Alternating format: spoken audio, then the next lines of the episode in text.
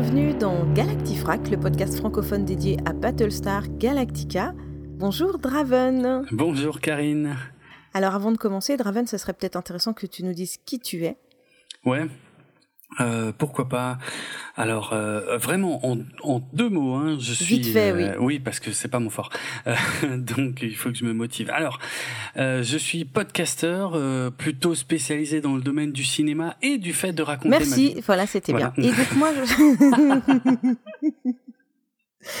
Alors oui, non, Non, pardon. non, non, mais t'as raison, tu fais bien. euh, C'est comme ça qu'il faut faire. Spécialiste du cinéma.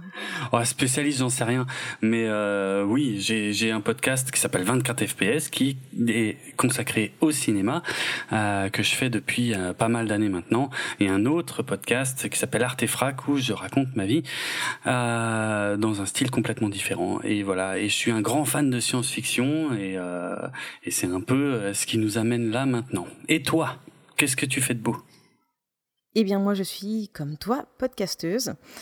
Et j'ai un petit penchant pour la SF. Ouais Cool. surtout post-apo. Mais bon, je, je m'intéresse à plein d'autres choses. Mhm. Et tu m'as gentiment proposé de participer à ton podcast Galactifrac. Donc voilà pourquoi je serai là de temps en temps. Dans certains épisodes, ceux qui sont consacrés aux Analytica. C'est ça. Donc euh, il y a plusieurs thèmes de podcast. Et dans les Analytica, je serai là. Et dans les autres, tu seras seul. Ouais. Ouais, voilà. ouais. Parce que j'ai besoin, euh, j'ai besoin qu'on me qu'on me réfrène un petit peu, euh, donc euh, dans euh, dans tout ce qui concerne Battlestar Galactica. Donc les les autres épisodes effectivement qui sont plus encyclopédiques, je suis tout seul parce que voilà j'ai mon truc à dérouler, euh, mais là on, on va se lancer effectivement dans les analyses euh, des épisodes de Battlestar Galactica, dans tous les épisodes donc qui s'intituleront Analytica. Et, euh, Et là, aujourd'hui, c'est le numéro 1. et ouais, c'est le tout premier C'est notre baptême. qu'on fait ensemble, exactement. Voilà. Alors, Donc toi, tu as euh, connu Battlestar Galactica il y a déjà un long moment. Moi, je le découvre Mm. seulement. Euh, J'ai commencé à regarder le premier film de 2003 et tout de suite, je me suis arrêtée en me disant on va reprendre tout depuis le début et je viens de regarder le Battlestar. Euh, le tout premier de 1978, le 17 septembre 1978, la première diffusion à la TV US, quand même, Exact. il faut le savoir. exact. Euh, c'est facile, c'est écrit. Faut pas le dire.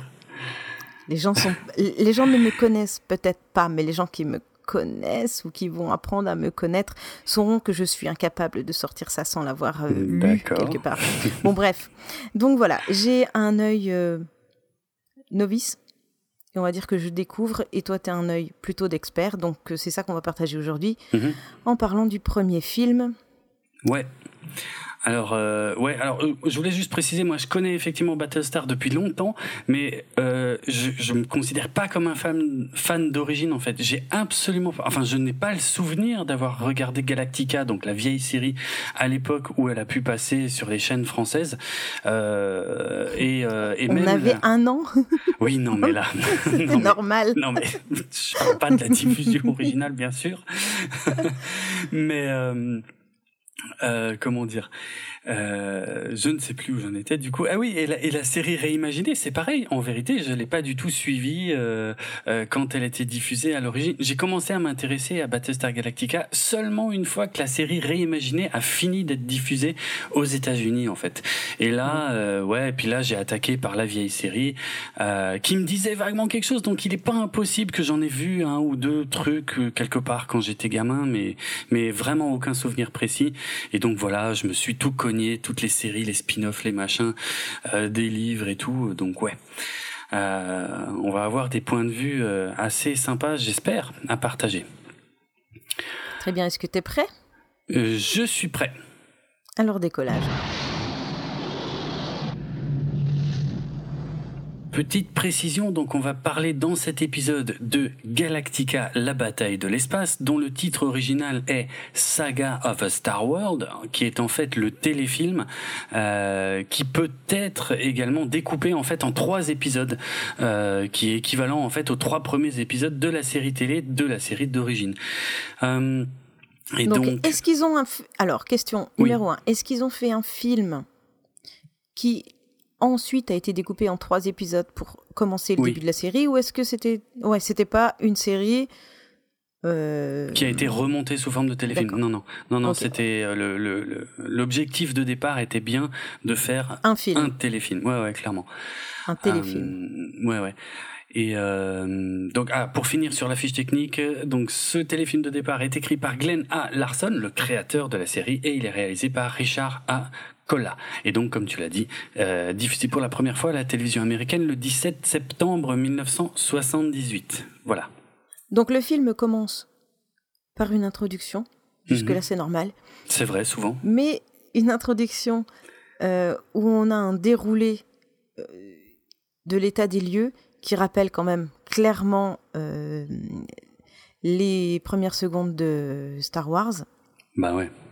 Ouais. quand même. Les étoiles, les lettres, les grosses lettres jaunes, la musique classique. On ne peut pas nier l'influence de Star Wars qui était sortie juste un an auparavant. Donc le film commence directement par, aide-moi, s'il te plaît. Euh, par un petit speech d'introduction, un petit discours en fait qui, euh, qui nous dit que la vie ici, ah, je pense qu'il faut comprendre, sur Terre, est peut-être née là-bas, euh, dans les étoiles. Euh, en gros, il y a plusieurs idées intéressantes dans ce speech en fait, hein, parce qu'on reprend les idées de von Däniken en fait, euh, qui veut que, euh, euh, en gros, toutes les civilisations, enfin beaucoup de civilisations perdues sur Terre pourraient trouver leur origine en fait dans des visiteurs extraterrestres. C'est une théorie qui était très populaire dans les années 70 d'une part, et, et d'autre part en fait, qui a été une grosse source d'inspiration pour Glenn A. Larson dans la création de Battlestar Galactica. Et là, j'apprécie, si tu veux, le fait que tout de suite on nous met dedans, c'est-à-dire en termes de repères temporels. Je sais pas ce que t'en penses. Toi, tu dirais que ça se passe dans le passé ou dans le futur? Parce que ce speech d'introduction, il est pas clair finalement à ce sujet. Moi, je l'ai compris comme quelque chose qui venait de se passer. Ouais. Et que ce qu'on regardait était le présent. Je... C'est pas évident. Non, c'est pas clair. Ouais, je pense pas en plus que ce soit pour le situer dans le temps. Je pense que c'est vraiment pour euh, comprendre la philosophie et puis surtout comprendre euh, pourquoi est-ce que les personnages vont agir de telle ou telle façon après quoi. C'est pas faux, c'est pas faux. Mm. Mais disons ce qui ce qui moi m'incline à penser que ça pourrait être un indice temporel, c'est quand il parle du fait que euh, les ancêtres en fait de certaines civilisations perdues sur terre comme je sais plus les Aztèques, les Mayas, les Incas, je sais plus lesquels ici en plus c'est exactement les mêmes en VO et en VF. Euh, les ancêtres de, de, de ces civilisations-là pourraient être des gens qui sont dans l'espace. Donc en fait, moi, j'ai envie d'en déduire en fait que ça se situe finalement très très loin dans le passé. Mais ça veut rien. Enfin, j'en sais rien en fait. Avec la relativité et tout en plus, j'en sais rien. Voilà. Mais je j'aime bien cette mise en bouche, on va dire, du, du contexte. Très bien. Alors, le, la première scène s'ouvre sur euh, la signature de l'armistice, où il y a les colonies qui sont toutes représentées par euh, chacune un président de, de chaque colonie. C'est ça, un représentant en fait de chaque colonie sous la présidence euh, de, du, du président Hadar. Voilà. Une colonie représente une planète. Ouais et chaque planète a son président. Donc ils se regroupent tous ensemble pour faire une grande réunion et pour faire une réunion de pré-armistice. Alors c'est très basique, hein. eux ce sont les gentils et puis il y a les méchants, les méchants qui sont donc les... Les Silons. Silons, exactement. qui seront les méchants tout le long du film d'ailleurs. Euh, quasiment. En fait, ouais, globalement, oui, c'est les méchants de Battlestar Galactica. En fait, ça c'est sûr, d'une manière générale. Et il y a euh, après, il y a de temps en temps dans certains arcs narratifs, il y a des petits, euh, il y aura d'autres antagonistes, mais enfin, globalement, la menace générale qui pèse sur l'univers de Battlestar Galactica, ce sont les Silons, c'est sûr. Silons qui brillent par leur, par leur absence, euh, d'ailleurs, au sein de, de, de cet armistice. Je sais pas si t'as remarqué. Ah oui, je, je sais pas. En fait, on ne voit pas d'où euh, d'où ils viennent, qu'est-ce qu'ils euh, qu'est-ce qu'ils ont à dire. euh, non, ça, ils sont pas présents en fait. hein. Non. On, on voit bien que ceux qui veulent la paix Mm. sont bien tous d'accord, mais après ceux qui sont en train de tout le temps les menacer, on ne sait pas. C'est ça. On, on- suppose en fait, c'est dit dans les conversations, mais c'est mais ils, ils sont pas, il n'y a pas d'échange direct quoi. Non, c'est ça, ils sont pas du tout présents. En fait, on nous explique juste que Baltar, le comte Baltar, a été choisi par les Silons pour servir d'émissaire pour euh, pour négocier là ces traités de paix, puisque les humains, les colonies humaines sont en guerre avec les Silons depuis euh, un millier d'années. Donc c'est pas une petite guerre, donc c'est pas un petit événement en fait qui est en train de se dérouler euh, sous nos yeux. Exactement. Je te laisse continuer. Euh, ok, alors euh, on peut parler de d'un autre. Donc ça, effectivement, ce, ce point de départ, il est très important. Hein, il nous il nous situe bien tout le contexte. On est dans un contexte de guerre. Euh, on a les deux camps qui sont clairement établis. Et il va y avoir, euh, on, on va on va pouvoir descendre maintenant euh, tout doucement au niveau des personnages avec un premier événement euh, tragique, puisque on va parler de on va parler de la mort de Zach. C'est un c'est quand même un élément important au départ de l'histoire de, de, de Galactica.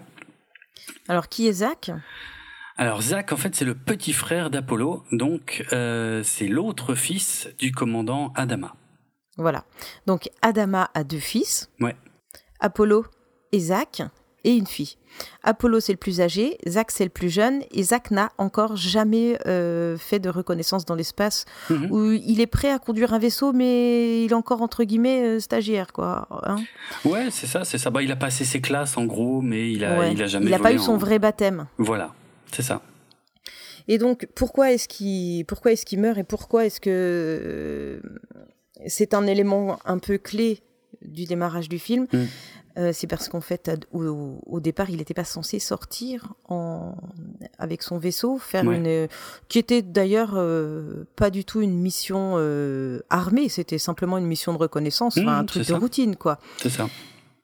Et euh, donc, il prend la place de Starbuck. Starbuck qui était censé aller euh, dans l'espace avec Apollo pour faire Ouais. euh, cette petite reconnaissance classique. Starbuck euh, se laisse plus ou moins convaincre de faire le faux malade pour que Zach lui prenne sa place. Et du coup, les deux frères vont donc en mission. Mhm. Mais ça serait trop simple si ça se passait bien. bah oui. faut de la tension, faut du drame. C'est ça. Ils se font attaquer. Ouais. Bah pourquoi ils se font attaquer en fait? Parce qu'ils découvrent un truc qu'ils auraient pas dû voir. Ils découvrent que toute la flotte Silon euh, a l'air d'être cachée en fait euh, tout près, euh, alors qu'elle a pas de raison d'être là. Donc le président Hadar est mis au courant. Mhm. Mais il refuse de prendre cette, cette alerte au sérieux en disant non, c'est pas possible. nous, on est en train de signer un armistice. Ça ne peut pas être une attaque des Silons. C'est que soit Ouais. vous vous trompez, soit c'est une attaque de quelqu'un d'autre. soit- Mais c'est pas possible. euh, Ou Mhm. alors ils sont là, mais ils nous veulent pas de mal. euh, donc euh, non, on ne contre-attaque pas. On ne prend aucune, on, on prend aucune action contre eux. Ouais, ouais, Et malheureusement, ils attaquent bien. Et Zach, le petit frère, meurt.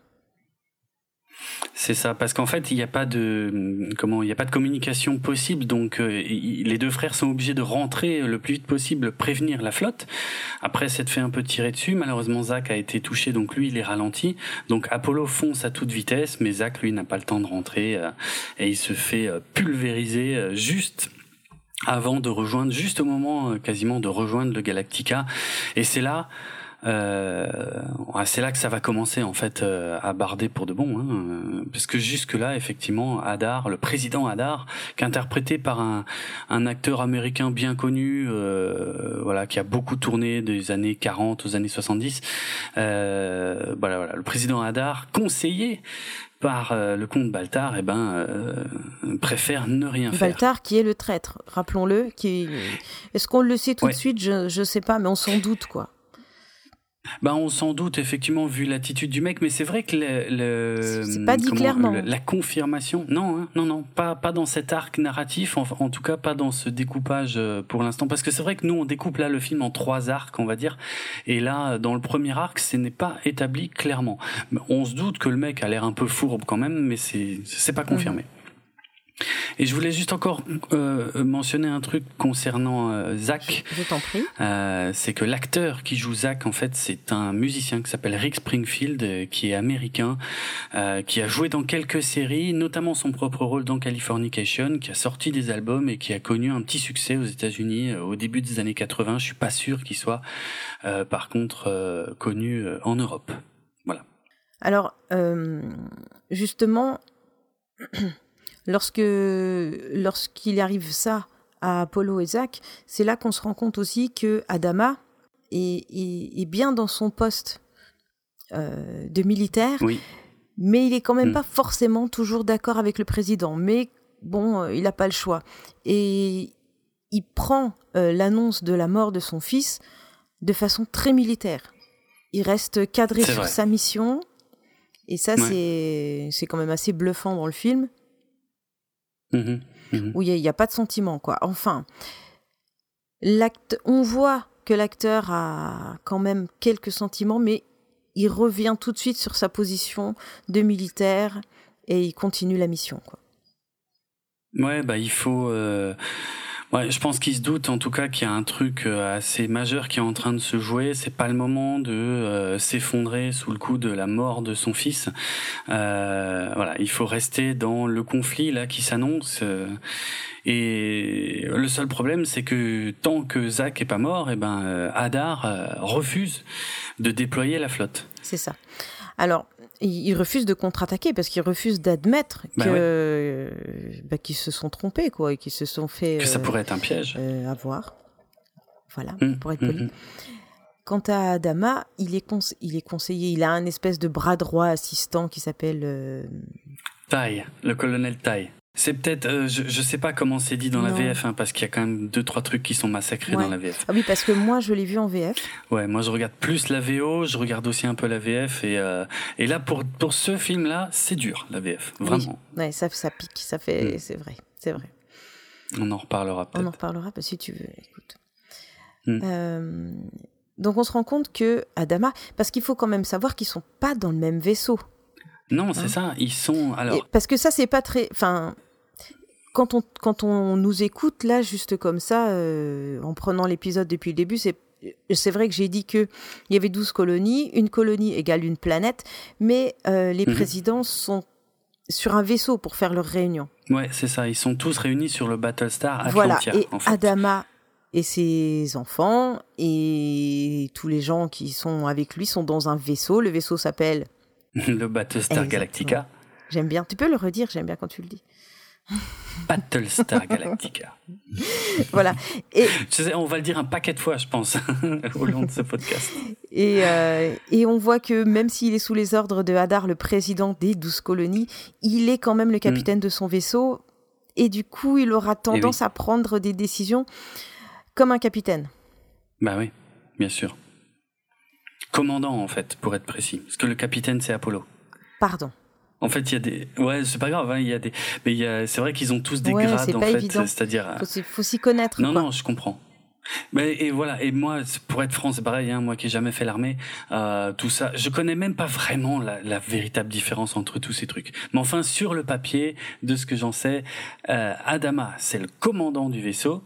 Euh, en dessous de lui, il y a le colonel Tai. Et puis en dessous, il y a le capitaine Apollo. Donc, euh, comme par hasard, c'est son mhm. fils. Hein. Et puis en dessous encore, il y a des lieutenants. Il y a certains pilotes qui sont lieutenants, notamment euh, Boomer et Starbuck, qui sont euh, qui sont lieutenants. On les appelle voilà par leur grade à, à, plusieurs moments dans la série. Il me semble que c'est à peu près les seuls grades militaires qui sont nommés dans cette série. Ouais, c'est possible. Ouais. Je... Enfin, c'est pas qu'il s'attarde pas trop là-dessus, mais c'est en fait euh, les images montrent bien quoi qui euh, qui est au-dessus de qui, donc euh, c'est pas rappelé tous les cinq minutes quoi. On est d'accord. Et en vérité, voilà, c'est pas, c'est pas très important. Ouais, comme tu l'as dit, on comprend toujours bien qui commande qui. Donc le grade, en vrai, on s'en fout un petit peu. C'est mm. peut-être pour ça d'ailleurs, euh, mais c'est forcément pour ça que j'ai pas imprimé. Bien sûr, ce n'est absolument pas euh, ma petite mémoire. Non, non, pas du tout. C'est le film. Mm-hmm. Mm-hmm. Alors, ils veulent quand même déployer la flotte, la flotte pardon, euh, Adama et, et, son colonel. Mm-hmm. Et donc, pour ça, ils vont utiliser une petite astuce que je te laisse expliquer.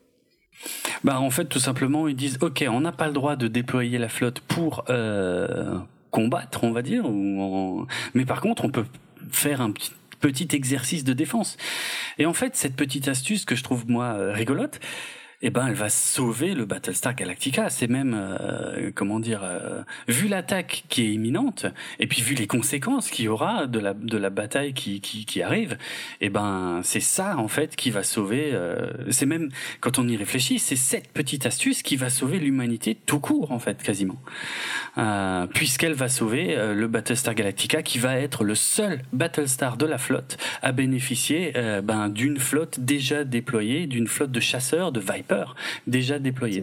Mm. Rappelons qu'un Battlestar est un vaisseau. C'est ça, ce sont les vaisseaux voilà, majeurs. Un Battlestar a un nom, et donc là c'est le Galactica, et les autres Battlestars vont tous être pulvérisés. C'est ça, ainsi que toutes les colonies. Alors voilà, c'est en deux temps, mais effectivement, on a d'abord une première bataille qui va se dérouler autour des Battlestars, et effectivement, ils vont tous être démolis, et euh, le montage du film va bien insister surtout sur la destruction du Battlestar Atlantia, donc avec le président Hadar, on voit le, on voit la passerelle qui explose, le président Hadar qui est encore dedans et tout machin, enfin tout, ça est très dramatique, mais euh, voilà, ouais, tout le monde. Je crois qu'à un moment il y a, euh, comment il y a Adama qui parle d'un millier de chasseurs Silon. Euh, qui les attaquent. Donc euh, c'est pas rien. Et le seul qui arrive à, tirer à peu près son épingle du jeu, c'est le Battlestar Galactica parce que sa flotte était déployée. Et d'un autre côté, eh ben, euh, Adama va se rendre compte d'un truc tout bête, c'est qu'il y a que des chasseurs Silons qui les attaquent. Il n'y a aucun vaisseau capitaux Silon, ce qui est très louche, euh, ce qui n'a d'ailleurs aucun sens en termes de, de, de, de, bataille, de guerre comme ça. Euh, et en fait, c'est ça qui va lui faire se rendre compte que les colonies sont probablement en danger et ô combien il avait raison.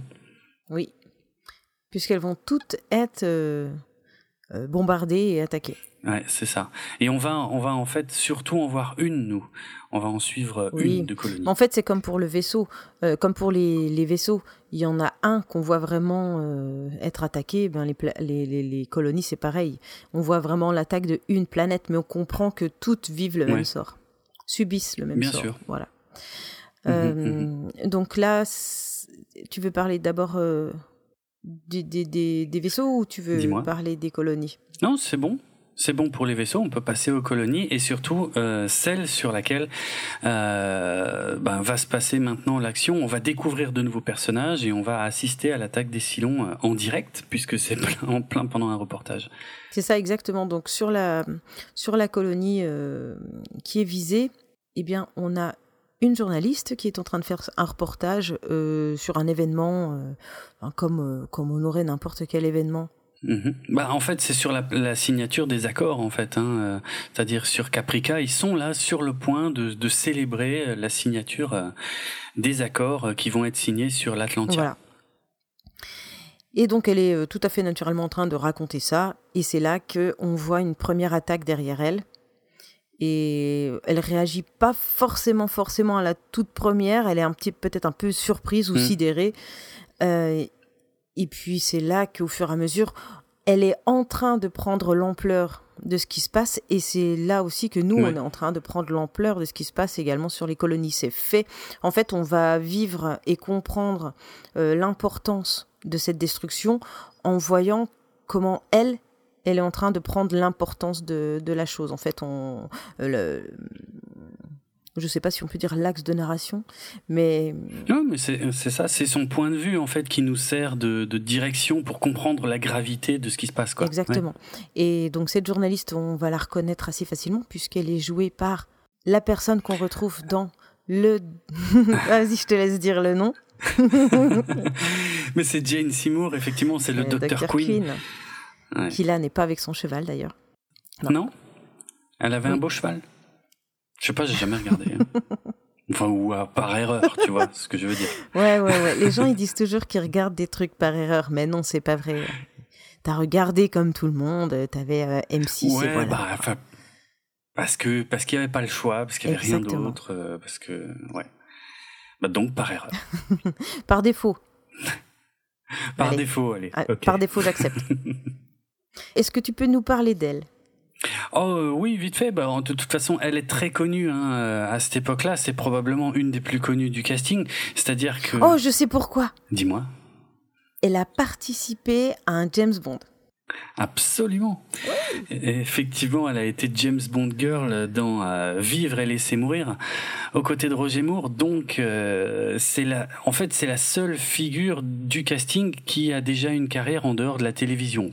Pas mal de des acteurs de Battlestar Galactica étaient déjà connus à la télévision américaine à des degrés divers. hein. Le plus connu de loin, de très très loin, c'est celui qui joue euh, Adama.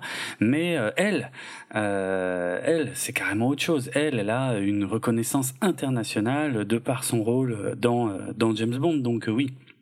Euh, elle, est, elle était un, un gros euh, euh, attrait promotionnel en fait pour euh, pour faire venir les spectateurs pour regarder euh, euh, Battlestar Galactica. Donc ouais Jane Seymour voilà. C'est vrai que nous en France enfin en fait les plus jeunes peut-être ne, ne l'ont connue qu'avec Dr Queen mais elle a eu elle a eu ce moment de gloire avant en fait grâce à grâce à James Bond et, et à son statut de James Bond girl mais alors, elle n'est pas toute seule hein, sur euh, Caprica, parce qu'elle fait son boulot, mais euh, elle est accompagnée de Son gamin. Bah, de son gamin. Eh ben oui, il y a son gamin. Parce que, bien sûr, c'est Ouais. évident, tout le monde va travailler avec ses enfants. Non, je plaisante. Bah, quand on peut. Cool. non, donc en Quand fait, euh, pendant cool, qu'elle ouais. fait son, son reportage, il doit y avoir, on suppose, mais il doit y avoir son, son gamin qui joue pas loin, hors champ de sa caméra, et donc nous, on le voit pas. Euh, Je, je confirme, hein, parce qu'on le voit dans des scènes coupées. D'accord. Scène coupée dont tu nous parleras plus tard. Ouais, j'en mentionnerai Ça deux, marche. trois. Donc le petit garçon est, supposé être là parce que d'un coup elle s'inquiète quand elle comprend l'ampleur des dégâts, elle s'inquiète directement pour euh, son petit garçon. Donc on comprend qu'il doit pas Mm. être loin et, et là elle se met à le chercher et là on sent toute la panique. Euh, ouais, vraiment toute la scène est fixée sur sa personne, mais ça représente vraiment Oui, euh, tout ce que tout le monde vit quoi. C'est vraiment fait comme ça. exactement. Ouais. Ouais, c'est vrai, c'est ça. Elle, est, elle, elle symbolise en fait la panique euh, euh, au moment de la destruction de, de, de Caprica par les Silons. Petit garçon qui ne meurt pas, hein, elle le retrouve. Je... Oui, bah, tout le monde n'a pas cette chance. Oui, dit comme tu le dis, effectivement, ça, ça peut prêter à confusion, mais euh, il était accompagné d'un petit chien qui, lui, ne survivra pas. Absolument. euh, alors, ce, Ce n'est pas, un chien, puisque bien sûr, dans Galactica, nous avons la chance d'avoir un vocabulaire tout particulier pour chaque chose, et voilà. Donc ça ne s'appelle pas un chien, ça s'appelle un... Un Daguit. Daguit. Euh, mais c'est vrai que pour ça, par exemple, la VF pose problème parce qu'en fait, ils se sont pas fait chier dans la VF à traduire le mot Daguit. Ils ont, ils ont mis euh, chien. C'est un chien. Alors que euh, dans la VO, euh, le mot chien n'existe pas. Dans l'univers de Battlestar Galacti- Galactica, on dit toujours un Daguit. Ouais, ouais, voilà. Bon, c'est pour ça que je te reprends, mais en fait, c'est méchant parce que tu ne peux pas savoir que c'est un Daguit si tu as vu euh, le truc euh, en VF. Mais ouais, Muffy, euh, Muffy ou Muffit, ça dépend parce qu'ils l'appellent pas toujours pareil, euh, ne survit pas à l'attaque sur Caprica et c'est un euh, désastre absolu. Euh, un moment très difficile, je trouve, dans C'est un l'épisode. chien. C'est un Daguit. Oui, oui, c'est un Daguit. Et c'est un Daguit. Je pleure pas pareil quand, t'as vu, je choisis mes mots, quand je vois un chien euh, mourir et un humain. Bah oui, mais les humains, je les connais pas. Ce chien, il avait l'air super sympa. T'en sais rien du tout. Non, c'est vrai que j'en sais rien. mais c'est un, un Daguit, moi j'aime bien. Bon, alors pourquoi est-ce qu'on insiste là-dessus? C'est parce qu'en fait, il va avoir une place importante dans la suite parce que même les animaux morts Ouais, continuent à avoir un rôle important ensuite. C'est fantastique c'est bien dit. et on en parlera. C'est une série fantastique. C'est le principe. Et donc on en parlera après. Oui. Tout est détruit, quasiment. Ouais, ouais. Enfin, il y a quelques survivants. Voilà. Eh ben, pardon, vas-y. Eh ben, je te laisse expliquer et présenter chacun des survivants de chacune des Non, je les connais ah pas. mais en plus, je viens de le dire, je ne les connais pas, je m'en fous de ces gens. Euh, si, mais il y en a un, euh, n'empêche, il y en a un qui met un petit peu euh, Serena euh, en sécurité à un moment et puis on le voit mourir dans d'atroces souffrances. c'est peut-être un des seuls qui a un droit à un moment de gloire parce que sinon on les voit juste courir de, de, de droite à gauche. Euh, Enfin voilà quoi, c'est juste des gens qui courent dans tous les sens et puis ça explose autour d'eux quoi. Après, euh... pouvait-il faire autrement euh, Non, bien sûr non mais puis est-ce qu'on pouvait filmer la chose autrement à l'époque quoi? Alors, c'est intéressant que tu dises ça, parce que ça va me permettre de placer deux petits, euh, euh, deux trois petits euh, éléments supplémentaires à ce sujet. C'est que effectivement, il faut savoir que côté technique, en fait, tous les, les vaisseaux qu'on voit dans cette scène, en fait, le tournage des vaisseaux, euh, en fait, avait été terminé bien avant que ne commence le tournage avec les acteurs réels. Donc, en fait, les, les acteurs euh, qu'on voit courir dans tous les sens ou les explosions qu'on voit à l'écran, en fait, ont dû s'adapter au, au, plan d'effets spéciaux des vaisseaux qui avaient été tournés auparavant. Ça, je trouve ça assez rigolo. Alors, pourquoi est-ce qu'ils avaient été tournés euh, auparavant? Est-ce que tu le sais ou... Oui, oui, c'est assez simple. C'est parce qu'en fait, ça prend énormément de temps euh, de le faire.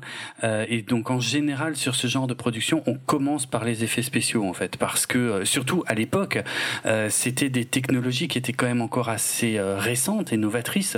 Donc, c'était peut-être plus difficile de mesurer le temps que ça prendrait. Et donc c'est ce qui avait vraiment été commencé euh, avant même que le scénario ne soit complètement finalisé, avant même que le casting n'ait lieu en fait, si tu veux.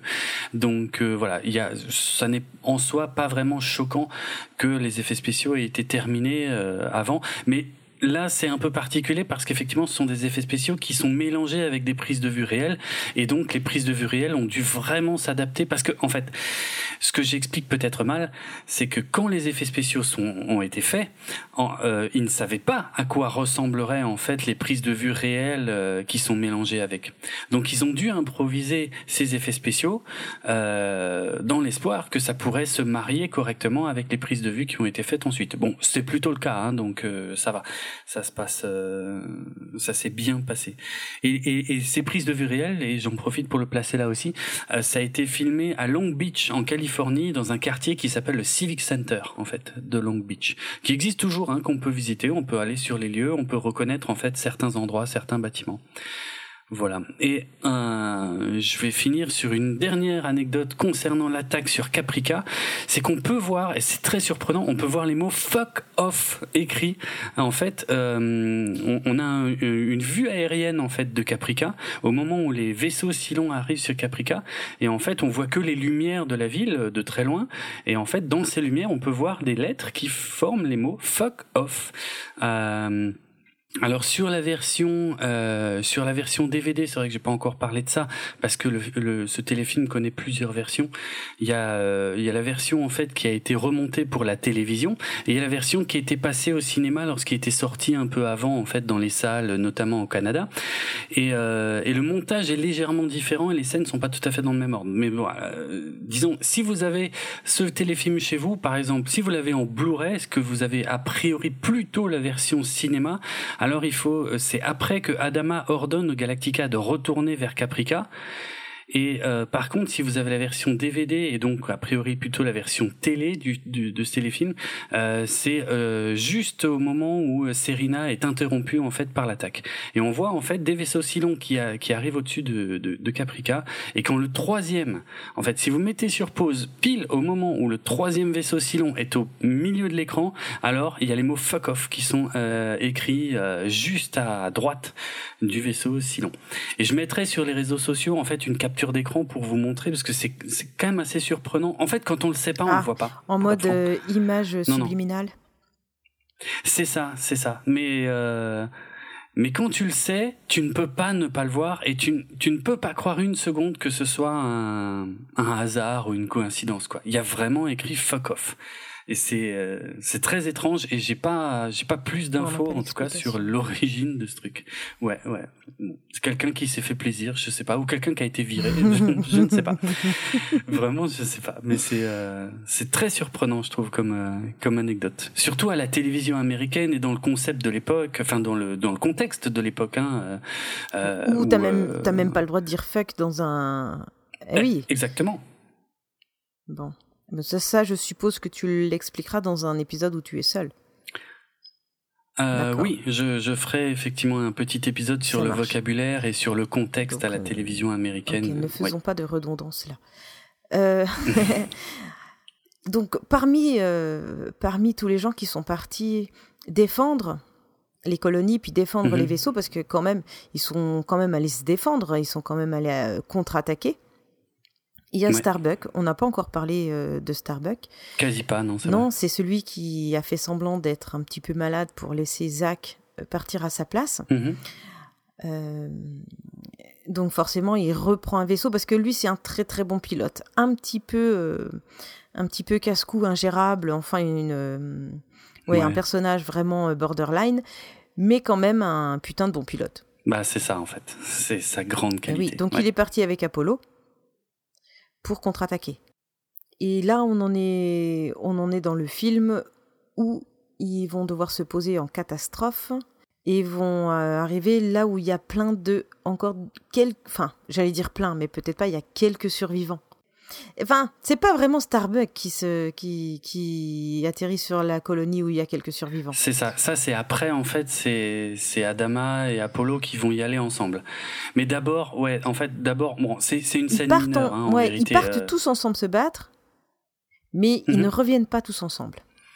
Euh, c'est ça. Et, je crois que Starbuck, euh, allez, je suis pas totalement sûr de ce que je dis, mais j'ai l'impression que Starbuck est un peu le dernier en fait qui revient sur le Galactica. Et euh, comme il a été touché pendant la bataille, il est un peu obligé de se poser en mhm. catastrophe en fait. Et, euh, et, il est pas content. Mais alors, il est vraiment pas content parce qu'en fait, le Galactica a abandonné la flotte. En fait, les a un peu laissés se démerder tout seul. Quoi. Il est super furax. Et il y a Athéna qui essaie de le calmer. Parce qu'il n'a pas toutes les infos. Parce qu'en fait, lui était encore en train de voler et de se battre pendant que les autres colonies étaient attaquées et pendant que le vaisseau était attaqué. Donc il sait pas encore tout ce qui c'est la conclusion de tout ça. Mhm. Hein oui, c'est vrai, il n'est pas au courant. Il est vraiment pas au courant et il est tellement furax qu'il l'entend pas en plus parce qu'Athéna essaie de lui qui est Athéna? Parce qu'on n'a encore pas présenté cette personne. Absolument. Athéna, c'est vrai, c'est donc la fille euh, du commandant euh, Adama. Euh, et elle, en fait, elle, euh, elle, elle, je sais pas trop quel est son rôle, mais enfin, elle est sur la passerelle du Galactica. Elle s'occupe des communications, elle surveille un peu les radars. Et là, quand elle voit que Starbuck est en train de revenir, elle quitte son poste et elle court. elle court au mépris du danger pour pour le voir. au mépris du danger. ok. Bah ah ouais, non, je sais pas, on n'a pas l'impression que ça donne. enfin, ouais, on n'a pas l'impression là. Moi, j'ai pas eu l'impression là. Oh bah il y a un officier de pont qui veut l'empêcher euh, ah. de s'approcher du vaisseau, qui risque d'exploser et tout. Puis elle s'en fout, elle passe, elle, le vire, elle, passe. Et, c'est là qu'on le découvre. Et oui, pourquoi? Mm. Athéna est quand même un petit peu amoureuse de Starbuck. Effectivement, la fille du commandant aimerait bien s'acoquiner avec le mauvais garçon. Putain, c'est tellement cliché. Alors. Euh, bah, c'est pas le premier, mais c'est pas le dernier hein, dans parce qu'en fait, c'est un film qui est intéressant, parce qu'ils ont voulu mettre tout. Donc on en reparlera après, mais voilà. Donc on avait besoin d'une petite histoire d'amour. Mhm. c'est la première, celle-là, ouais. Il y en aura d'autres. Euh, Starbuck arrive, il est en colère, il lui, il l'engueule ou il la méprise, enfin vraiment euh, le connard de base. Alors qu'Athéna, elle quand même, elle vient de perdre son petit frère, Zach. Hein exact, exact. Elle, elle sait que les colonies sont toutes détruites, elle sait que les autres vaisseaux sont détruits, mais Starbuck ne le sachant pas, il peut pas réagir de la même façon qu'elle, donc il continue à être en colère pour sa propre personne, parce que finalement c'est une colère euh, euh, un peu égoïste qu'il a. Hein mm-hmm. Voilà, et donc Athéna essaye de lui expliquer ce qui s'est passé, mais lui n'entend rien, quoi. Il est, euh, il est bloqué dans son. Un peu égoïste, mais bon, il était quand même un petit peu tout seul dans son Viper euh, face à plein de Silons quand il a vu que le Galactica foutait le camp. Hein. Donc je peux aussi comprendre qu'il soit en colère. Mais quand il se pose, il se demande pas pourquoi, vraiment. Non, juste il gueule. Non, c'est vrai, c'est vrai. On est, d'accord. c'est vrai. Et donc Athéna essaie de lui expliquer. Mhm. Et je te laisse continuer. Ah d'accord, bah en fait bon bah le, cette euh, cette petite scène globalement s'arrête là-dessus. Hein. En fait, euh, on n'en saura pas beaucoup plus à ce moment-là, puisque euh, toute la fin de l'épisode va maintenant se dérouler sur Caprica, parce qu'en fait moi ça m'a toujours fait marrer que euh, qu'Adama et Apollo aillent sur Caprica sans problème. Je crois même qu'on voit le Viper qui décolle, alors que le Viper est un vaisseau monoplace. Je ne sais pas où Apollo a mis son père pour descendre sur la planète. Je préfère pas y penser, mais enfin, parce que ce serait vraiment ridicule pour Adama. Mais voilà, ça n'a pas de sens en fait. C'est c'est une petite bêtise, hein, ça n'a ça n'a pas d'incidence, mais ça me fait sourire en fait parce que si tu penses pas, enfin si Ouais, si, si tu cherches Voilà. pas la petite bête, Parce tu que fais toi, vraiment tu pas sais. attention à ça. Parce que moi, je l'ai vu, et Oui. c'est passé, j'ai pas remarqué quoi. Mhm, mhm. Alors ils vont sur une planète qui s'appelle Caprica. C'est ça. Oui. Et c'est là qu'ils découvrent les survivants, les ruines Mhm. des maisons. Et il va Ouais. visiter les ruines. C'est ça en fait. Adamar euh, visite les ruines de sa propre. Il a besoin de se rendre Mhm. compte. Mais en fait, c'est pareil. Est-ce qu'il a vraiment besoin de se rendre compte euh, de, de ce qui s'est passé et de ce qui reste? Ou est-ce que c'est simplement une excuse pour nous, nous amener en tant que spectateurs, à nous rendre compte de ce qui reste? Ah, eh ben, ben, je, je pense que tu as raison dans les deux cas, en fait, clairement. Hein. C'est un peu. Euh, c'est ouais, vraiment, je pense, pour que le spectateur réalise l'ampleur et, et encore une fois personnifie en fait euh, euh, le drame qui vient de se dérouler en mentionnant au moins, enfin, en, en, en l'incarnant dans un des personnages clés de la série. Donc là, dans ce cas, euh, ça va être Adama qui va qui va d'ailleurs sortir des ruines une photo Oui, de sa parce qu'il femme. visite la ruine de sa maison. Ouais, ouais, ouais. Bon, après, on peut comprendre hein, que la personne ait envie de retourner euh, sur le sur le lieu pour, euh, je sais pas, je sais pas pourquoi vraiment en fait. Euh, pourquoi est-ce qu'elle aurait envie de retourner? Elle, elle a pas un peu, de... enfin, je sais pas si c'est le commandant ou le capitaine, je sais plus comment tu Le dis, commandant, ouais. du vaisseau. Il a pas des choses, il a pas autre chose à foutre? Pour être franc, c'est vrai que techniquement à ce moment-là, ouais, je pense qu'il aurait vraiment autre chose à faire. Et là, il utilise vraiment son privilège de commandant parce que c'est le seul en fait Ouais. hein, qui va aller constater les dégâts sur Caprica. Il y a personne d'autre qui aura cette Mm. chance. Voilà, il Mm. manque deux trois explications, mais bon, donc on est obligé de l'admettre. Ah, c'est sûr. Et comme par hasard, dans les ruines, je te le donne en mille, qu'est-ce qui reste? Qu'est-ce qu'il trouve? L'album photo endommagé de la famille, ainsi Mm. qu'un portrait de sa femme, qui est encore là. Et bon, après, c'est aussi peut-être pour mettre un peu de sentiment dans, dans Oui, la. Bah oui, dans, dans ce qu'on vient de voir, parce que euh, moi, des, vers- des vaisseaux qui s'attaquent entre eux, euh, je peux pas pleurer, quoi. hein. D'accord, tu n'as aucun Non, cœur. ni pour les vaisseaux, ni pour les chiens. Ok. Ah ben ça, ça, on va bien s'entendre, ça va être cool. Euh, et euh, en même temps, enfin bon, bref, mais continuons. On en parlera après. Donc euh, là, petite Oui. larme, euh, photo de sa femme euh, et surtout euh, regret, beaucoup de regrets de ne pas avoir passé du temps, beaucoup plus de temps avec elle et surtout de ne pas Ouais. ré- avoir réussi à la protéger et de se faire un petit peu euh, des promesses dans sa tête. Moi, c'est ce que j'ai supposé, surtout quand à, la, Mhm. quand, euh, à un moment plus lointain du film, il est revenu là-dessus en ayant de la culpabilité, des remords, etc. Donc Oui, je oui, pense que vrai. ça a été placé là aussi pour expliquer ce qui se passe après. Voilà quoi. Oui, tout Mm. à fait, tout à fait. Et puis, et puis avant, on s'est un peu moqué, mais effectivement, euh, si on était commandant euh, comme ça euh, et qu'on pouvait, en, en fait, il savait pas si sa femme était morte. C'est au moment où il arrive dans les ruines qu'il dit à Apollo que, ok, je suis sûr qu'elle était là, donc je suis sûr qu'elle est morte. Mais bon, s'il y avait une chance qu'elle soit vivante, euh, voilà, ça peut justifier le fait qu'il soit, qu'il soit redescendu sur Caprica, quoi. Bon, mais le problème, c'est qu'il n'y a pas que eux euh, sur Caprica. Alors, je sais pas ce que t'en penses. D'ailleurs, quand on y réfléchit un petit peu, euh, ok, la planète a l'air en mauvais état, mais enfin, il y a plus de Cylons. Ils sont repartis. T'as juste, enfin, juste, je mets des gros guillemets autour de juste, mais t'as juste des maisons en ruine ou en feu. Bon, bah, tu reconstruis puis tu recommences, quoi. Je veux dire, au pire. Mais Ah, bon. j'ai pas vu ça comme ça, moi. Et- Bah, il y aurait pas de série de toute façon si ça se passait comme ça, parce que là, euh, l'un des concepts fondamentaux de la série va venir du fait qu'ils ne peuvent plus habiter, ils ne peuvent plus rester Oui, sur Caprica. moi, je suis pas d'accord. Mais- Je suis pas tout à fait d'accord. Euh, j'ai Ah. j'ai compris ça Ah, bah, comme euh, de toute façon, ils vont revenir et revenir jusqu'à les tuer tous. Euh, Oui, en fait, je pense Mm. que t'as raison. Parce que c'était vraiment le but, qui plus aucun humain. Parce que ils le ah disent, même Baltar, qui est le traître et qui, euh, qui est complice et qui parle parfois avec les ennemis, à un moment donné, même lui est gênant parce qu'il est humain. Donc moi, j'ai compris que de toute façon, ils sont tous obligés de fuir parce qu'ils seront exterminés jusqu'au dernier. On est, c'est de l'ordre du génocide. Exact, exact. On verra dans la série réimaginée de 2003 que euh, ils ont quand même pensé à un détail supplémentaire pour rendre Caprica inhabitable en fait et pour euh, encore mieux justifier le euh, la fuite de, de, de, tout le monde quoi. Mais disons, mais, mais globalement t'as raison. Hein, je, je je chipote hein, quand je dis ouais c'est juste des ruines ils peuvent revenir. Non non, euh, j'exagère. C'est vrai.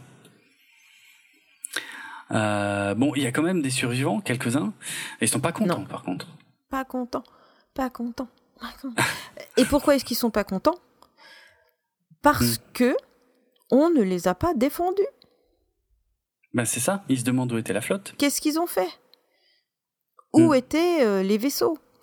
Où était euh, toute la troupe de Adama et de tout le monde pour les voilà Eh bien, tout simplement, ils étaient en train de signer une armistice et ils avaient promis de ne pas attaquer. Et en même temps, c'est en même temps c'est compréhensible. Si tu es en train de dire on va faire une armistice, tu peux pas être prêt et sur la défensive pour contre-attaquer.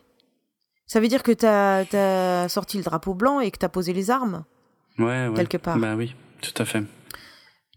Il y a un truc qui est pas clair d'ailleurs dans la série, hein, c'est que les, les, distances ne sont pas du tout. Euh, on ne sait pas en fait si euh, la signature euh, se passait près ou loin de Caprica.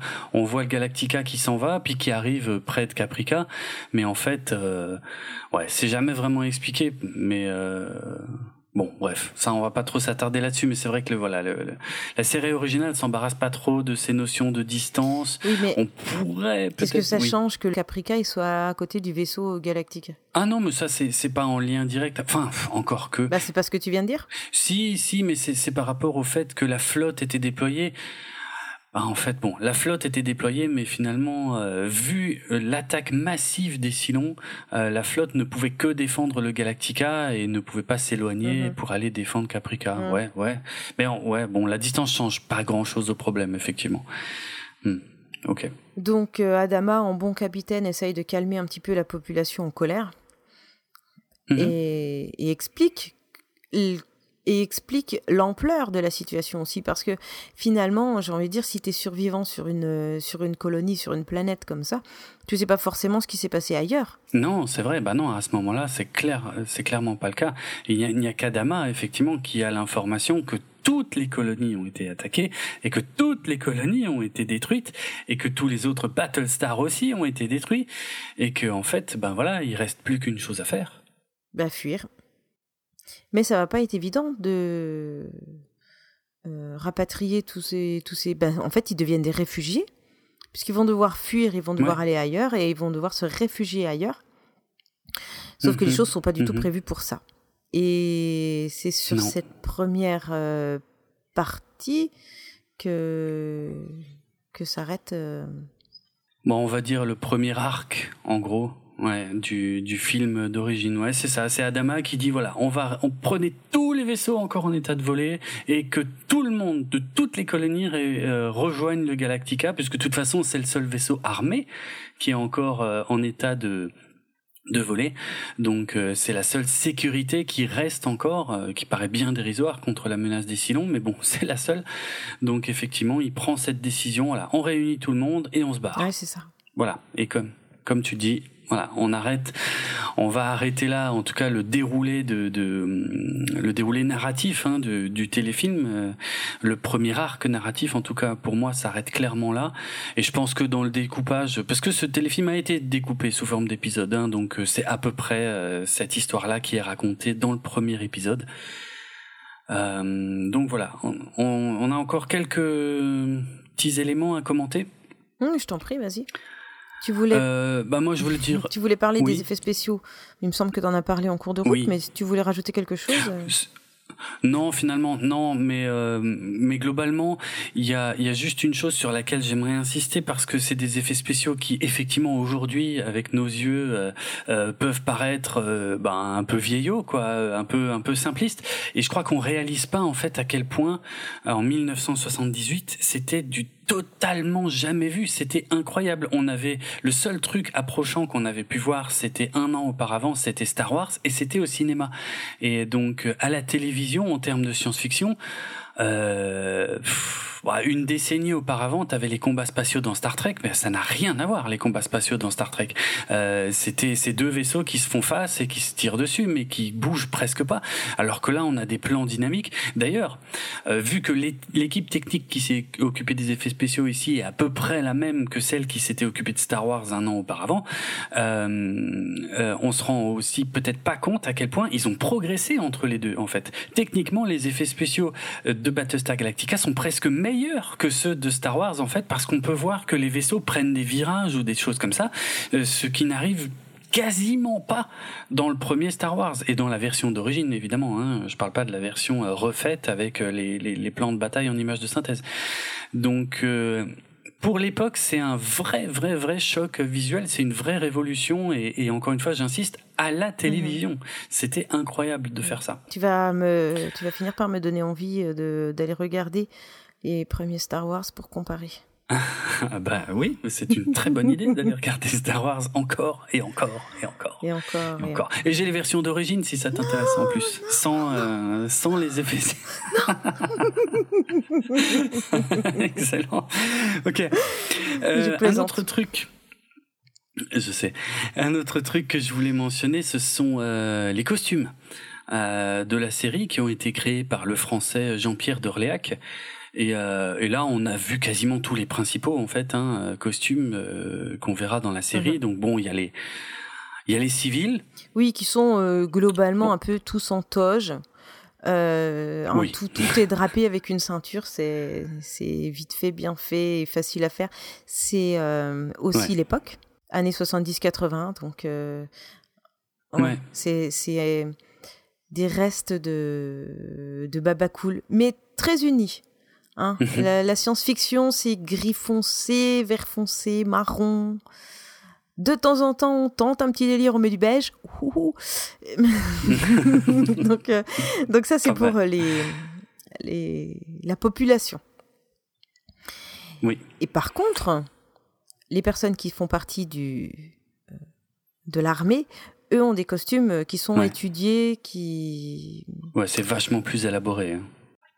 Bah, Léo, Léo en fait, ont cette espèce de... Alors la, la matière en fait je sais pas trop c'est du, du comment on dit du suède du suédé ou quelque chose comme oui, ça? de la suédine. ah d'accord Euh, c'est un es- c'est ça peut donner l'impression d'un cuir retourné ou d'un truc un peu velours, un truc un peu comme ça quoi. Voilà, ça a l'air ça a doux quand tu les voilà. Quand tu les touches. ouais c'est ça Non mais c'est bien parce qu'on a on nous épargne les euh, les, les espèces de costumes en latex et euh, le vinyle et les trucs là. euh. C'est vrai. c'est vrai pour le coup Hmm, exact on arrive à on arrive à se dire ah ouais je mettrais bien ce, ce- cet uniforme je cherchais le mot pardon la, ve- la- les vestes sont super sympas elles sont super euh, enfin ça colle un peu à la mode en fait ils sont pas allés chercher un truc euh, alambiqué euh, futuriste ou quoi ils Mm. ont une classe voilà ils ont un espèce de costume militaire qui a la classe Ouais, je suis assez d'accord. Alors bon, pour Léo Gradé, euh, le, le, le côté bleu nuit euh, a peut-être un poil moins ouais bien moins vieilli. toi hein. Euh, ouais, ouais. Mais en, en fait, ça dépend. Quand ils ont la cape, je trouve que ça va. Mais quand ils ont pas la cape, je trouve qu'ils ont vraiment l'air d'être en pyjama. Ah, moi, j'ai pas du tout cette Euh, impression. Par contre, euh, la cape, Ah je, ouais, je me demande qu'est-ce qui, pourquoi, pourquoi ils sont allés mettre une cape là-dessus? Ça doit faire un peu seigneur, C'est euh, une cape. un, un peu euh, César, voilà. Ah ouais, oui peut-être bien. Ah bah de toute façon il y a plein d'inspirations. Hein. T'as bien vu les casques. Euh, les casques euh, c'est clairement euh, d'inspiration égyptienne. Ah oui, ah bah là, on peut euh, pas, on peut pas passer euh, à côté de, du clin On peut d'œil, pas quoi. les louper. hein. C'est vraiment. Ouais, ouais. Et les capes, effectivement, tiens, j'avais jamais pensé, mais ouais, les capes sont peut-être bien plus ou moins d'inspiration romaine. Ouais, ça donne un côté chef. Ouais, c'est vrai, c'est vrai. Mais les, mais alors pour le coup, c'est vrai que les, les uniformes des pilotes, en tout cas, eux, ils sont mieux sans cap. Par contre, euh, dans, dans cette partie de l'histoire, on les voit ah, pas avec les capes. Hein, ce sera à la fin du téléfilm. J'avais pas l'image. Merde, hmm. j'ai encore raté un truc. Non, non, t'inquiète pas. Non, non. Mais euh, mais comme tu le disais, moi, la veste, je la trouve magnifique. Euh, le la veste marron et puis bon, le reste. Donc toujours avec ce, ce côté suédé, sué, pas suédé. Comment t'as dit suédine Je connais je connais le terme en anglais. C'est pour ça que je n'ai aucune idée de comment on dit ça en français Non, mais ils ont des petits, ouais, ils ont euh, des pantalons tout cons, euh, vraiment qui, qui, sont intemporels, euh, beige, des grandes bottes. Hmm. Les bottes sont, sont classe aussi. Euh, elles font, euh, elles ont aidé à ce que le truc ne vieillisse pas trop mal. Et ce que je trouve très sympa, euh, que j'ai appris en lisant un, comment un, vieux guide en fait du, du de, de la série, c'est qu'en fait les couleurs n'ont pas été choisies au hasard pour les pilotes. En fait, c'est tout simplement les couleurs de la terre. Oh. Et quand ils réfléchissent, c'est eh ben ah oui, c'est logique. Et puis le, le, ciel bleu et la terre. Oh, c'est mignon. Bon bah oui, mal, hein. pourquoi il y a personne qui est vert alors? Pour les arbres Je sais pas, je pose la question. Ah, ah bah, retiens ce que tu viens de dire et on en reparle pour la suite de la série. Ok? Il y aura, il y aura Alors on verra si, du coup, s'il y a quelqu'un qui se pointe en vert, si ça a un sens. Exactement. Ouais. Ok. Très bien. Euh, je... Encore un truc sur les costumes, c'est à l'ouverture du film où tous les grands décideurs euh, sont autour de la table. Eux sont tous en, en toge. comment ça s'appelle En truc de curé, quoi Ah, en. Euh, comment En bulle Ah tu dirais, tu dirais? ça, toi? Non, non, toge, je, préfère toge, euh, parce que je suis assez d'accord, c'est vraiment euh, des grandes toges blanches. Il y en a certains qui en ont même sur la tête. Euh, euh, mais ouais, c'est pas, j'ai pas l'impression que ce soit les costumes les plus élaborés. Donc on parle du Conseil des Douze. Hein. Non, pas du tout, mais ça a dû être choisi quand même pour une bonne raison. C'était pour rendre euh, une impression de quelque chose. Probablement, c'est vrai, c'est vrai. Ouais, c'est un peu le Conseil des Sages. Euh... Ouais, il y a ce côté. Ben, je, je, sais pas pourquoi, ça me fait aussi penser aux Romains quelque part. Finalement. Les sages, ils sont tous en toge. Hein. Regarde le père Fouras. ouais, bon, ok, j'ai les références que je peux. Excellent. Ok, pas mal. Hmm? oui, non, c'est. Ouais, je suis bon, bah c'est bien. ouais. ok. Euh, La musique? Qu'est-ce que. Alors, oui, bah, la musique, en fait. Peut-être tu veux faire un point musical? Oui, bah, c'est très rapide. Hein. C'est juste pour dire que euh, la musique de Stu Phillips, elle est très, très, très raccord avec, euh, encore une fois, ce qui a été fait un an auparavant euh, sur Star Wars. sachant que même si on l'a oublié aujourd'hui, ça nous paraît logique aujourd'hui, ce genre de musique. Eh ben non, avant Star Wars, avant 1977, ce n'était pas du tout évident de faire de la science-fiction, du space opéra avec comme ça de, de grandes envolées symphoniques en fait, ça n'existait pas. Ah tout simplement. Donc voilà, c'était juste pour pointer. Ouais, ouais, non, franchement, ça se. Dans les films de science-fiction, il n'y avait pas de de, de, musique de ce genre. C'est vraiment Star Wars qui a lancé le, le truc. Donc c'est pour ça que ça peut paraître bête, hein, parce que on s'en rend plus compte aujourd'hui tellement ça paraît ben, standard et bateau et tout. Mais pour l'époque, en fait, c'est c'est tout nouveau, c'est tout frais. Il n'y a que Star Wars et euh, qu'il l'a fait avant et, Galactica va être le tout premier à suivre le mouvement en fait à dégainer et à suivre le mouvement en fait. Euh, c'est parce qu'après euh, ça va devenir une norme en fait en l'espace de 2 3 ans. Il va y avoir plein de films de science-fiction qui vont sortir qui auront de la musique classique des trucs comme ça euh, de la musique symphonique mais euh, mais Galactica est vraiment le premier à avoir dégainé après Star Wars quoi et avoir suivi le truc. C'était juste pour ça que je voulais insister dessus. D'accord un mot sur la VF Ah ben oui, je veux bien. Donc toi, tu l'as quand même tu l'as quand même euh, regardé, hein? Oui, oui, oui, oui. Euh, pour voir, pour un peu comparer quand même, quoi. Et c'est dur. vraiment, ça pique. Hein? C'est. Franchement, c'est dur. Oui, oui.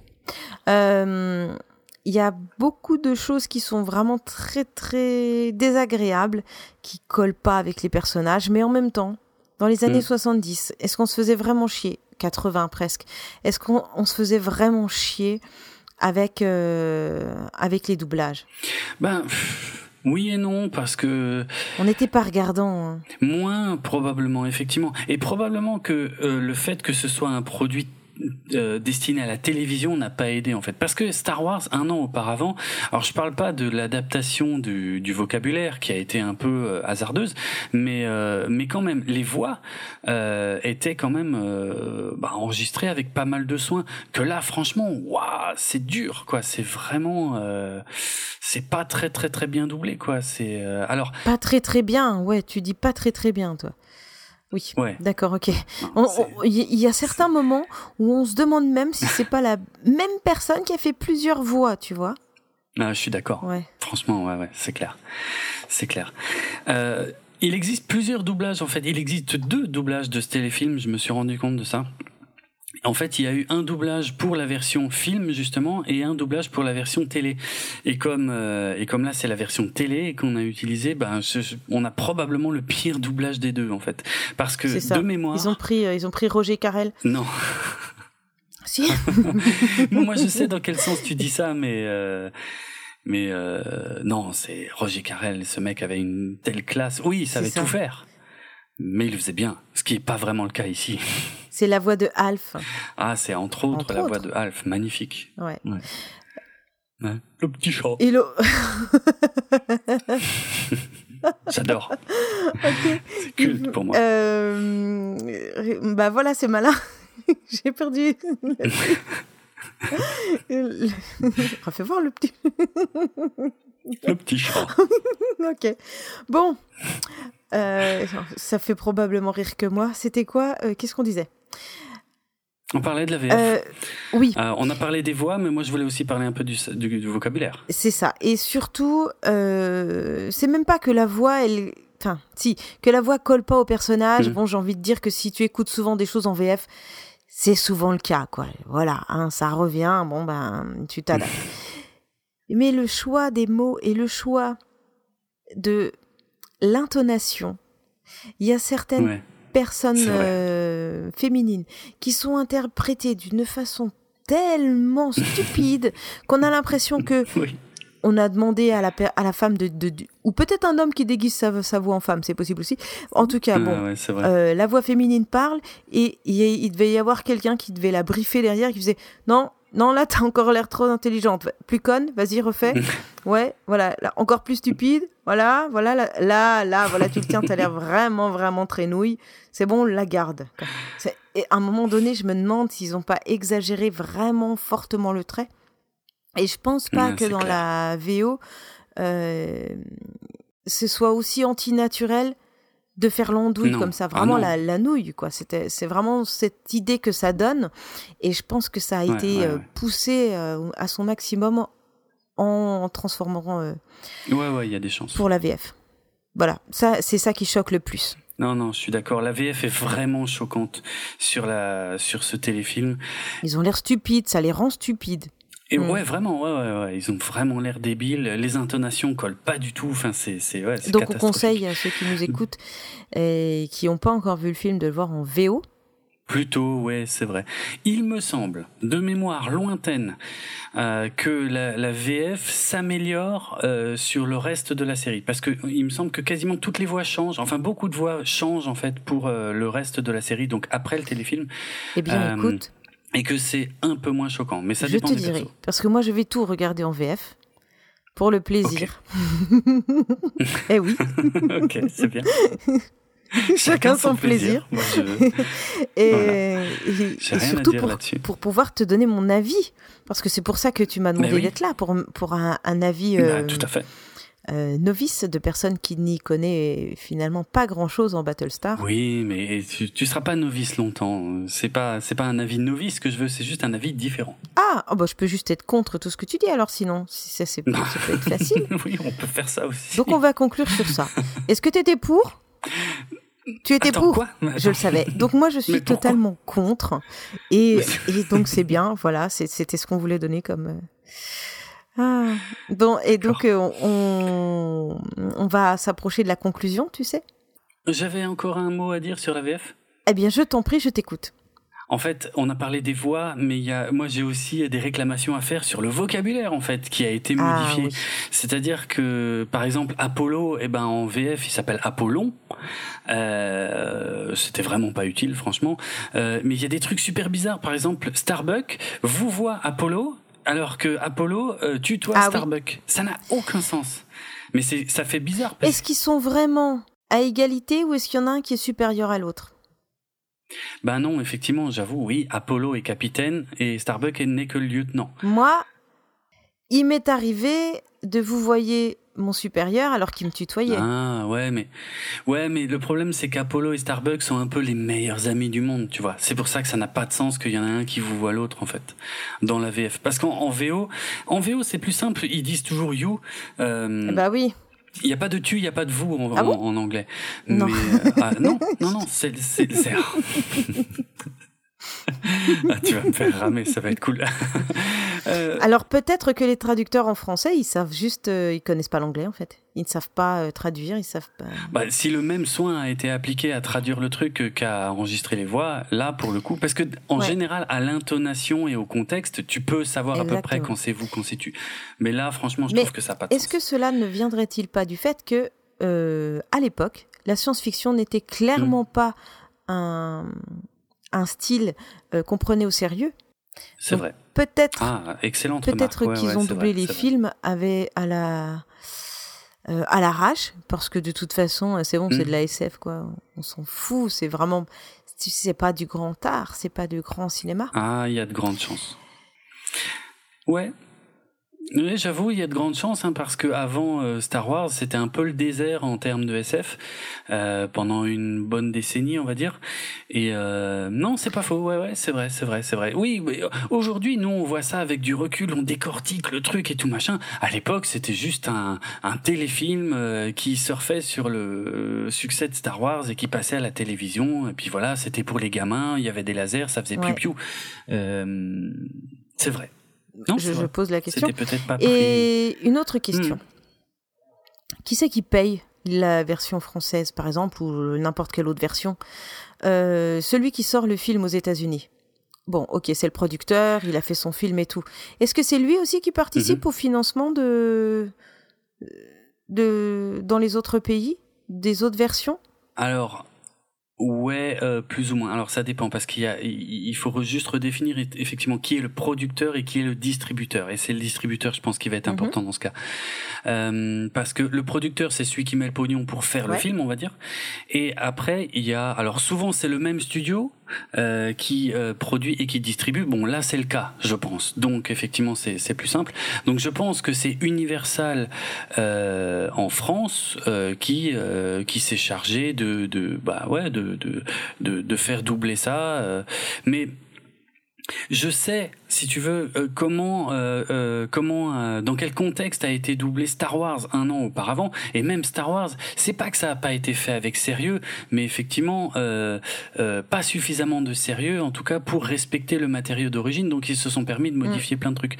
Donc un truc qui arrive un an plus tard pour la télévision c'est finalement pas très surprenant que euh, ça a été un peu pris à la légère aussi quoi. Même si à la base c'est probablement financé par euh, Universal euh, dans le contexte de l'époque il n'y avait pas comment dire aujourd'hui ben il y avait il y en a toujours eu des puristes mais pas si mais c'est surtout ben le suivi, mais je pense que le suivi de l'univers n'était pas du tout le même. Tu vois, quand, quand je pense à aujourd'hui la façon dont euh, Disney, par exemple, va euh, va chapeauter euh, tout ce qui concerne Star Wars, va tout suivre au micro millimètre près.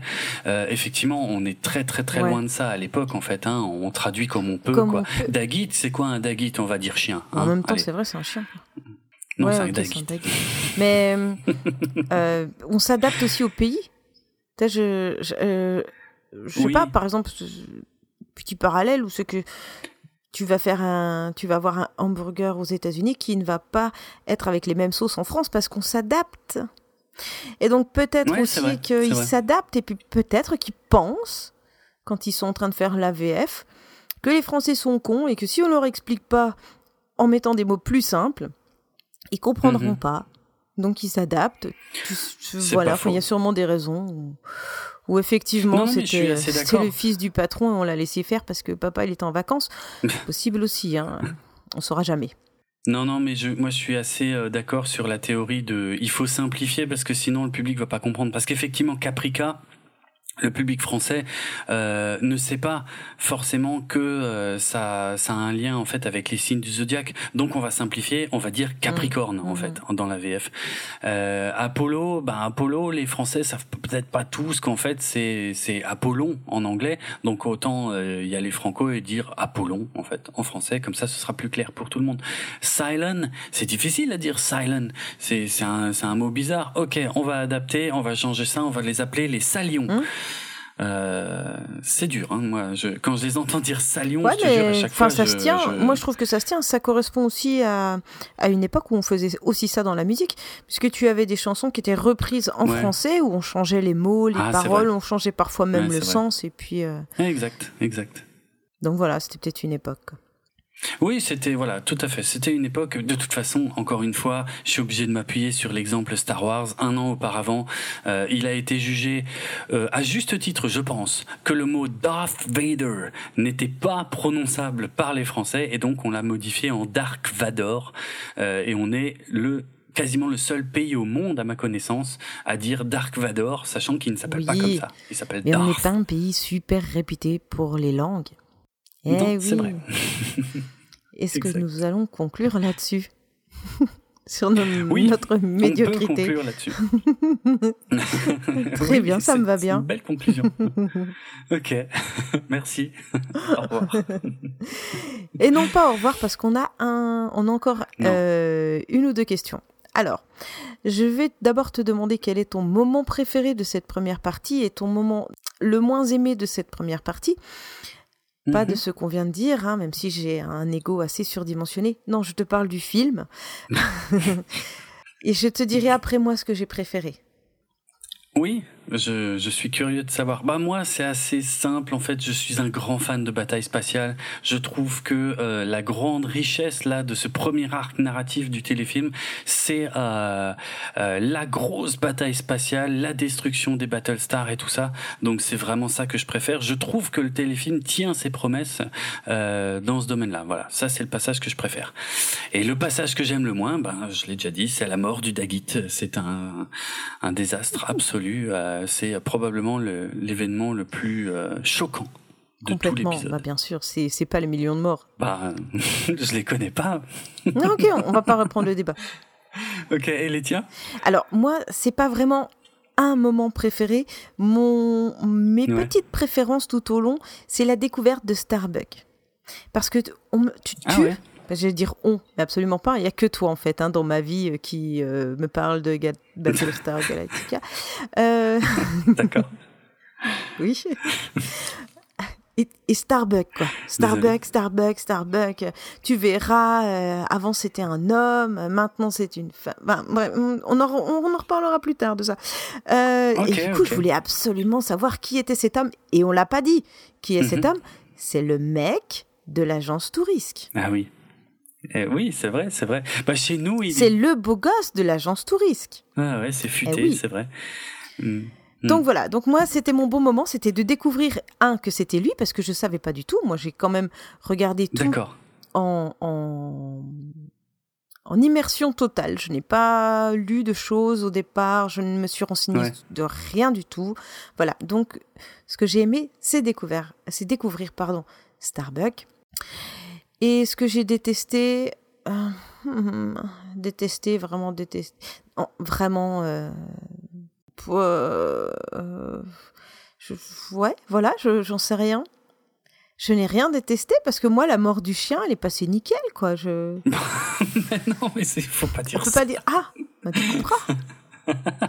Excellent. Non, je ne coupe rien. Je sais. Il faudra que tu assumes. Tu vas recevoir une plainte de tous les fans de Dagit et tu te démerdes. Euh, ok. Aucun point négatif. bah, c'est bien, je suis content. Ça part plutôt bien.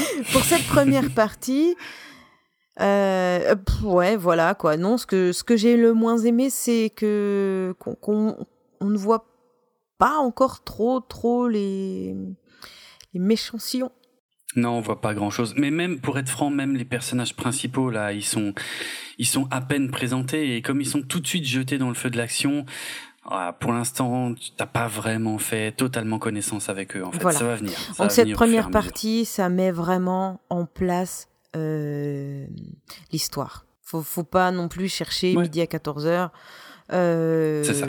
C'est l'introduction. Voilà quoi. Hein ouais, exactement. Et donc ensuite, pour que les personnes qui mhm. nous écoutent et qu'on remercie d'avoir écouté jusque-là puissent un peu interagir avec nous, on va leur poser trois questions. Donc, tu vas poser les questions et moi, je vais y répondre. Et chez eux, ils pourront aussi y répondre parce que je suis sûre que tu vas me poser des questions pièges. je vais essayer, c'est le moment de l'interro. Avez-vous tout suivi? Je t'écoute. Alors, première question. J'ai essayé de pas être trop méchant. Hein. J'ai essayé de faire plusieurs niveaux de difficulté dans les questions. Donc, première question. Quel mot est écrit en grand, en très grand, dans le gazon sur euh, la planète, sur la colonie de Caprica? Euh, Ce n'est pas le truc fuck off. Non, hein Non, bien sûr. Que non. d'accord. non, ah, bonne, euh, bonne tentative de réponse, effectivement. Pas mal. Euh, non, non, non, c'est un mot, c'est un mot de cinq lettres qui est écrit en énorme je suis dans le gazon. Ok, je suis sûr que toi qui nous écoutes, tu l'as. On le voit plusieurs fois, on le voit à plusieurs moments. On le voit au début quand Serena fait son reportage. On le revoit après quand les Silons bombardent le truc. On voit même que le. Je crois que c'est écrit avec des fleurs. Je suis pas totalement sûr, mais je crois que c'est écrit avec des fleurs blanches. Ouais, ouais. Et c'est des, ces cinq lettres énormes dans le gazon. Je laisse encore du temps pour que ceux qui écoutent puissent tweeter la réponse. Tweeter la réponse Ah oui, carrément. Ah bah oui, tu... attends, attends, je vais lui dire. Si tu es en train d'écouter et que tu as la réponse et que moi je ne l'ai pas, alors tu peux nous l'envoyer. Voilà. Et, euh, et, bravo à toi. Non, je l'ai pas. Vas-y, tu peux. Il y a quoi Il y, a quoi rien à, gagner. Mon... D'accord, ça donne envie. Ok, euh, bah, et c'est le mot peace en fait qui est écrit en, oh, lettres. Euh. C'est chou. Bah oui, parce qu'ils sont en train de célébrer la, la signature des accords de paix. Alors redis voir, c'est où qu'on voit ça? Bah, plein de fois en fait, euh, tous les, enfin franchement à peu près tous les passages sur Caprica, il y en a pas ah ouais, pourtant, hein. pourtant je suis assez regardante sur les détails. Mais là je l'ai pas. Ah et, donc on le voit quand tu as la journaliste? On le voit plusieurs fois. Je crois qu'on le voit une fois quand elle fait son reportage. À côté de l'espèce de toile de tente, il y a une espèce de toile de tente à sa droite. Ça, j'en suis sûr, mais. Alors là, j'en Mais c'est pas dans le. D'accord. là, on va vraiment dans les détails. Euh, c'est pas dans le même plan qu'elle, en fait. Hein. C'est un plan où. Ah, ok. Je crois qu'elle, elle est pas à l'image quand on voit euh, marquer ça. Mais on le voit plusieurs fois, je te promets. Oui, parce que moi, j'ai beaucoup de... je donne beaucoup d'importance aux détails qui ne servent à rien. Hmm. Donc celui-là, je l'ai pas, hein, parce qu'il était essentiel. D'accord. Ok. D'accord. Alors, je suis content, ça c'était la question la plus facile. Et je suis content, je suis content parce que j'ai, qu'est-ce que Karine elle a pas trouvé? Mais non. Mais continue. Alors, euh, question suivante. Combien de Battlestar étaient présents lors de la signature des traités de paix? On a dit, il y a plusieurs Battlestar. On n'a jamais dit combien? C'est ma question. Et c'est littéralement, alors je donne des indices. Hein. c'est un chiffre entre 0 et 12. C'est effectivement un chiffre entre 0 et 12. Très excellent. je vois ce que tu essayes de faire. Euh, euh, et encore, euh, ça veut dire que tu, supposes que il y a un Battlestar par colonie, ce qui est une théorie, mais il n'y a rien qui nous le montre pour le prouver. Non, il n'y a rien qui nous le montre. Bah 3. Non, il y en a plus. c'est littéralement la toute première image du film en fait qu'on ah. voit au début. C'est-à-dire, tu sais, on a dit qu'il y avait un speech et dès que le speech est fini, on a un plan sur tous les Battlestars qui sont réunis. Et, donc là, euh, on a le chiffre exact. Alors, je laisse encore quelques secondes. Ah non, mais je, visuellement, je n'ai pas compté combien il y avait de vaisseaux, donc 5. Je dis au hasard. Absolument. C'est 5. Non, mais c'est ça, 5. Il y a 5 Battlestars qui sont présents pour la signature des accords. Euh, et je vais même euh, te donner les noms de ces 5 Battlestars, puisqu'il y a évidemment le Galactica, il y a la... Non, je parle à ceux qui nous écoutent. Vas-y, bah, on t'écoute. Merci. C'est pour ça en fait que je suis content qu'on fasse ça ensemble. Euh, il y a le deuxième dont on a déjà parlé, c'est le Battlestar Atlantia. Euh, mais les trois autres, en fait, qui ne sont nommés à aucun moment, c'est le Battlestar Triton, le Battlestar Pacifica et le Battlestar Acropolis. Et donc, il y a plusieurs plans dans le film où on voit bien qu'il y a euh, cinq Battlestars. Et pour répondre à ta question suivante, euh, combien il y a de Battlestars en tout? Eh ben, eh ben, j'ai envie de te dire oui, probablement 12, mais en vérité, en fait, on ne sait pas. Euh, en fait, dans la série originale, il n'y a euh, que 8 Battlestars qui ont été euh, mentionnés à un point ou à un autre de la série. donc l'Acropolis, l'Atlantia, le Pacifica, le Triton et le Galactica. Cela, je les ai déjà mentionnés, ça fait 5. Et je peux en rajouter 3 en fait, qui seront mentionnés dans des épisodes suivants, puisqu'on parlera également du Columbia, du Pegasus et du Raikon. voilà mais on n'a pas de preuve qu'il existe bien 12 Battlestars, un par colonie, dans la série originale. En tout cas, là, il y en avait 5. Très bien. Ok. Troisième et dernière question, la plus difficile de toutes, pour être franc. Euh, comment s'appelle la lune euh, à proximité de laquelle sont signés ces accords de paix? Le nom de cette lune est prononcé une seule fois dans le film. Euh, par Zach lorsqu'ils partent en reconnaissance. Et donc c'est juste avant qu'ils euh, s'aperçoivent qu'il y a des qu'il y a des vaisseaux cargo si longs qui sont là où ils devraient pas être en fait. Ils donnent le long, le long de cette lune. Tu peux avoir la première lettre? C'est un C. Aucune idée. Aucune idée. Euh. J'avoue, c'est difficile. Non, je sais rien. sinon, je vais, je vais inventer quelque chose et je suis pas sûr que ça ait un, mhm. intérêt. Euh, ok, non, mais je vais pas. Je vais pas te laisser mariner euh, plus longtemps. Hein. Il s'agit tout simplement de la lune de Simtar. Et, euh, et, en fait, son nom est connu entre gros guillemets uniquement parce que en fait la lune. oui, par alors. toi. par moi et, les fans de Battlestar Galactica. Euh, la série originale en plus là pour le coup.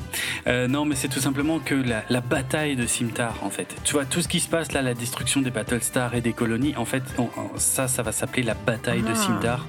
Et euh, donc voilà c'est Simtar c'est le nom de la lune en fait qui est à proximité de là où devaient être signés ces accords de paix. Et, euh, et en plus, à ce sujet, il y a une grosse erreur qui est dite dans le film, puisque Serena, quand elle fait son reportage, elle, elle dit que les accords sont euh, sur le point d'être signés près de l'étoile de Kobol, ce qui n'a aucun sens. Oui, c'est vrai, elle dit ça. Euh, ouais, ouais. Alors qu'en fait, je, je, pense que ça doit être dû aux, réécritures en fait euh, euh, du, du, script. Euh, ou qu'elle est nulle en astronomie. Ou qu'elle est effectivement nulle.